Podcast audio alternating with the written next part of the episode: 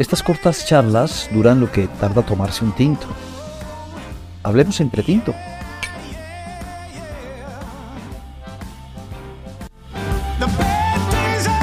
Hola, bienvenidos a este nuevo Entretinto. Quiero saludar brindando a mi invitado Álvaro Montes, es experto en temas de tecnología, durante casi 20 años fue editor de tecnología y columnista sobre estos aspectos en la revista Semana y ahora dirige Inteligencia Artificial Colombia del grupo Prisa. Él es mi invitado y aquí en la mitad tenemos un invitade, lo voy a decir así porque no sabemos mm, qué sea si, eh, y se lo vamos a, preguntar. Es un, un chat GPT.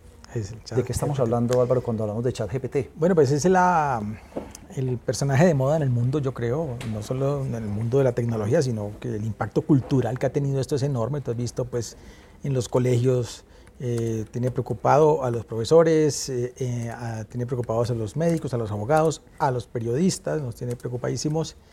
la gente teme por el empleo. Esto es una solución de inteligencia artificial que la reventó, ha causado sensación en el mundo porque da un salto a lo que antes teníamos como conversación con una máquina. Ha puesto esto en un punto muy alto. Y le preguntamos, le estoy preguntando si usted es hombre, mujer o no binario. Y vamos a ver qué me responde aquí en cuestión de segundos. Y me dice muy rápidamente aquí, los asistentes virtuales no tienen género. La razón por la que los usuarios prefieren interactuar con mujeres se debe a que la voz femenina se percibe como servicial, mientras que la masculina se asocia a la autoridad. Sin embargo, algunos investigadores y activistas han desarrollado el primer asistente de voz sin género del mundo. ¿En qué más puedo ayudarte? Y además tiene unos numeritos ahí, Álvaro. Eh, mientras va diciendo su respuesta, uno, dos, tres. Esos numeritos son muy importantes porque una de las críticas fuertes que se le ha hecho a ChatGPT es que eh, toma información de esa base de datos enorme que es Internet. Él se nutre de Internet. Internet, todos sabemos, es, un, basurero de información tóxica. Él toma de ahí y como él no sabe distinguir entre el bien y el mal, porque no es un ser, no es un ser vivo, entonces él toma de todo. Entonces Microsoft en esta implementación que hace en Bing, que es la que tú estás usando y es la versión 4 de ChatGPT, la más avanzada, eh, hace que él te responda indicando de dónde tomó las respuestas que te está dando, para que tú juzgues si es creíble esa idea o no, qué fuente usó y valores la calidad de la fuente de información que pues usó. Pues yo le, le voy a preguntar aquí, ¿de dónde sacas la información? Y dice, la información que te proporciono proviene de búsquedas en la web y de mi conocimiento interno. ¿Mi conocimiento interno? ¿En qué más puedo ayudarte? Estamos justo, Álvaro, en una librería, la Lerner, que nos ha abierto sus puertas. Esto está aquí lleno de libros. Y uno dice, este, este chat va a acabar con todos esos libros o se los está chupando todos y, eso es lo que nos transmite aquí. Bueno, eh, eh, seleccionaste, Darío, un, magnífico set para esta conversación.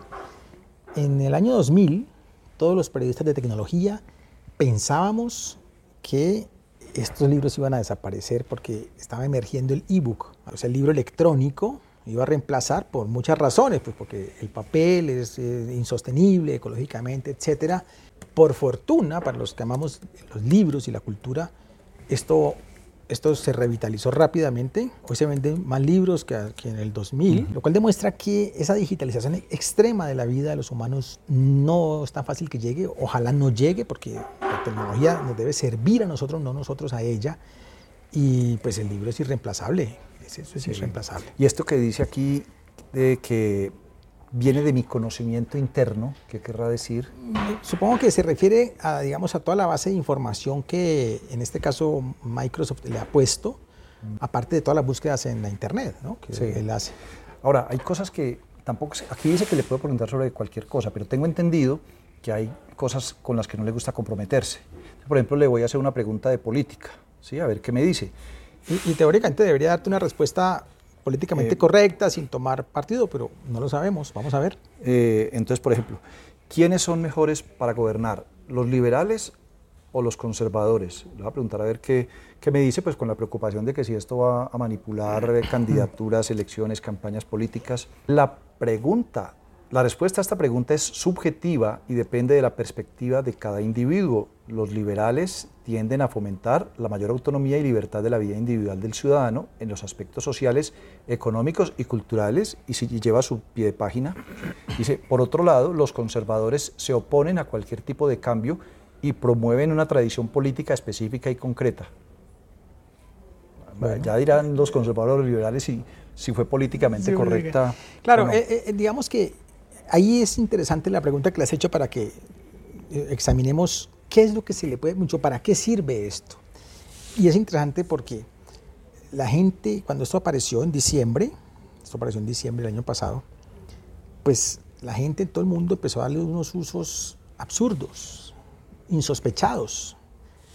Y realmente estas, estas plataformas de inteligencia artificial no, no fueron pensadas para que uno les pida opinión política o para que uno, les, como hace la gente en Midjourney, para crear imágenes. No, no, fueron pensadas como parte del proceso de investigación que, que, trae la industria sobre el procesamiento del lenguaje natural, o sea, cómo hablar con las máquinas. Básicamente es eso.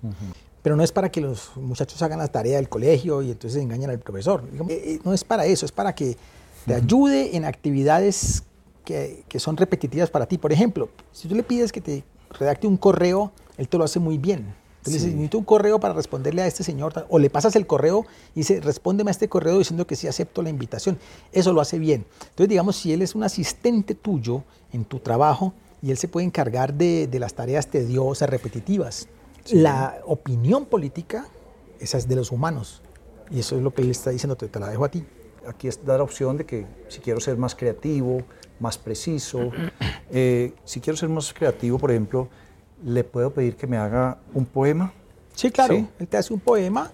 Pero mira, y, le, y, le, doy unos datos, por ejemplo, para una, para una mujer rubia. Sí, claro, claro. Entre más detalle le des, eso se llama prompts. La ingeniería de prompts es cómo le pregunto para que me dé una respuesta más detallada. Entonces, hay que aprender a hablar con la máquina con, pidiéndole las cosas con un detalle muy alto. Por ejemplo, si le pides un texto, pídeselo con número de palabras, en un estilo más formal, un estilo más humorístico. Por ejemplo, yo le, le, digo, puedes hacerme un poema para una mujer rubia, piel canela, ojos miel, baja estatura.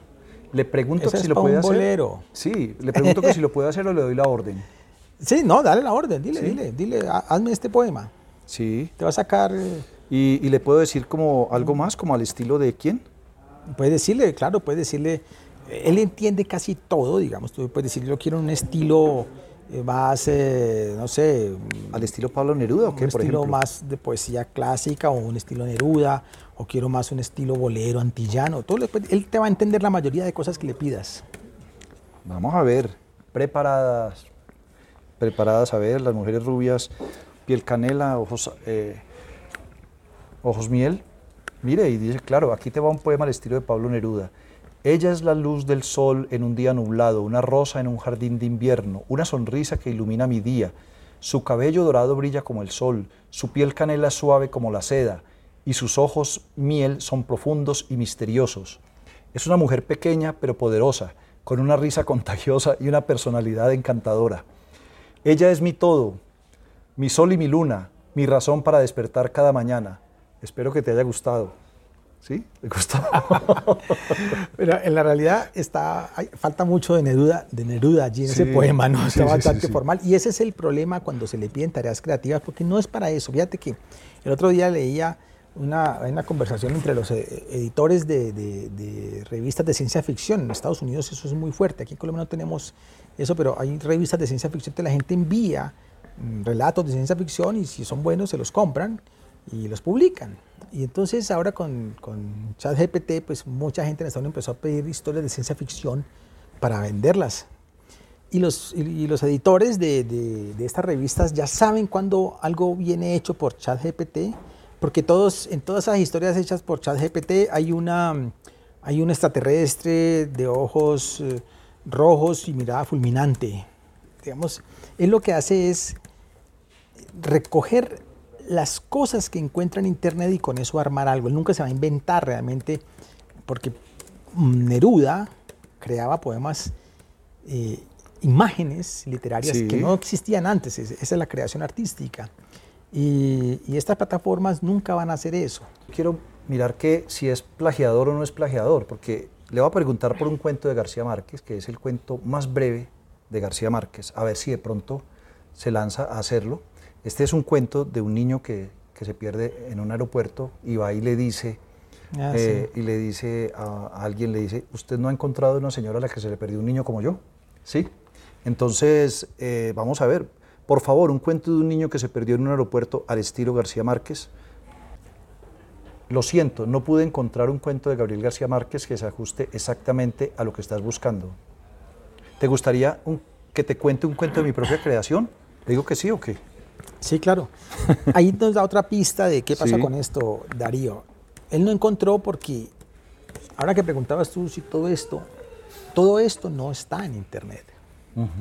Porque aquí hay libros que tienen derechos de autor, no están de reproducción libre, no están en versión digital. La gente tiende a creer que en Internet está todo, todo el conocimiento humano. No, eso no es cierto. Las obras de García Márquez están protegidas por derechos de autor. Recuerda que solo lo que está libre en Internet es las eh, obras que llevan más de 70 años. Después de 70 años se pierde el, derecho de, autoría y cualquiera, por eso las obras de, Shakespeare están en Internet o Cervantes, pero las de García Márquez no, no las puede leer. Puede que las encuentres, pero son piratas. Entonces él, no encontró ese cuento. No, hizo, este relato es que había, un niño llamado Juan que estaba en el aeropuerto con su familia y la familia estaba ocupada haciendo un check-in. Juan se alejó para explorar el aeropuerto y después de un rato se dio cuenta de que estaba perdido. Comenzó a caminar y el cuento es que fue y se reunió con unos guardias de seguridad y lo llevaron con la familia y aprendió que no debería alejarse demasiado de su familia en lugares públicos y siempre estar atento a su alrededor. No, eso es una... Claramente le falta mucho Gao a eso, como le faltaba mucho Neruda a su poema tonto y insípido. Y, creo que es importante el punto al que, al que llevas la conversación, Darío. Esto no es para hacer creación. Esto no es para... Mira, si la gente ahora que se siente amenazada porque les roba el empleo, hay una, una reflexión interesante. Sí, y es llegar. Claro si, tú, en tu trabajo eres repetitivo, no tienes iniciativa, no propones a tus jefes cosas, del trabajo que sea, esto te, amenaza tu empleo. Y, es interesante saber que estas plataformas no pueden hacer nada que un, humano, que un humano no haya hecho antes.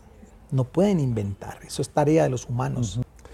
Bueno, Álvaro, pues eh, ya estamos aquí con una propuesta y hemos estado explorando, digamos, el, el de los chats, pues uno muy juicioso, el de Microsoft, mm, pero han seguido apareciendo o incluso, me contaba hace un momento, han aparecido, eh, resulta que Google ya lo tenía y se le adelantaron. Claro, esto, esto es muy antiguo, desde los años 60 se viene trabajando, esto, este campo de la inteligencia artificial se conoce como procesamiento de lenguaje natural.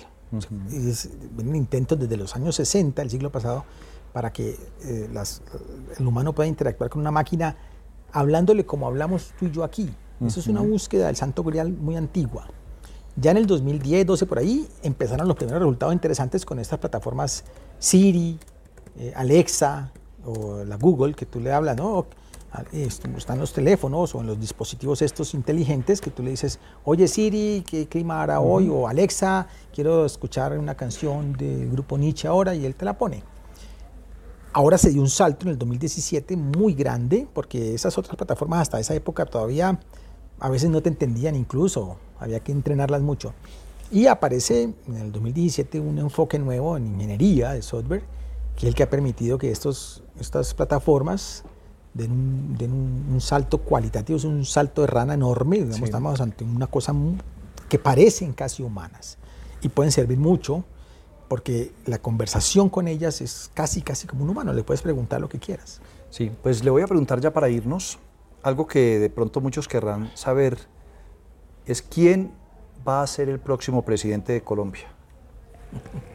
a ver qué nos dice. Mm, suspenso.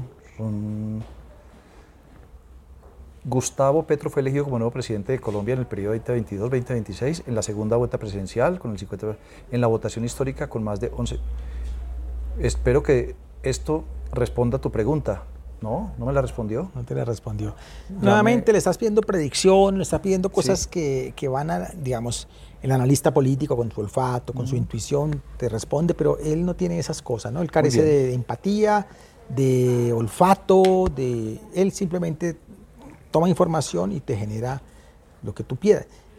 Álvaro, pues algo que no nos puede decir el, el chat GPT es qué tan bueno o no está este tinto, porque no tiene, no lo puede saborear. No, tiene sabor, no tiene olfato, no tiene esos sentidos, de manera que creo que este Y café... él, y él no puede disfrutar esta conversación como la estamos disfrutando nosotros en esta atmósfera con esta bebida tan deliciosa, porque él simplemente hace unos cálculos matemáticos para generar unos textos. Yo no soy chat GPT, pero le recomiendo el café La Elba. Ah, muy bueno. nosotros. Ok. Gracias. Y a ustedes, nos vemos. Y a él también, muchas gracias. O ella. O ella. Sí.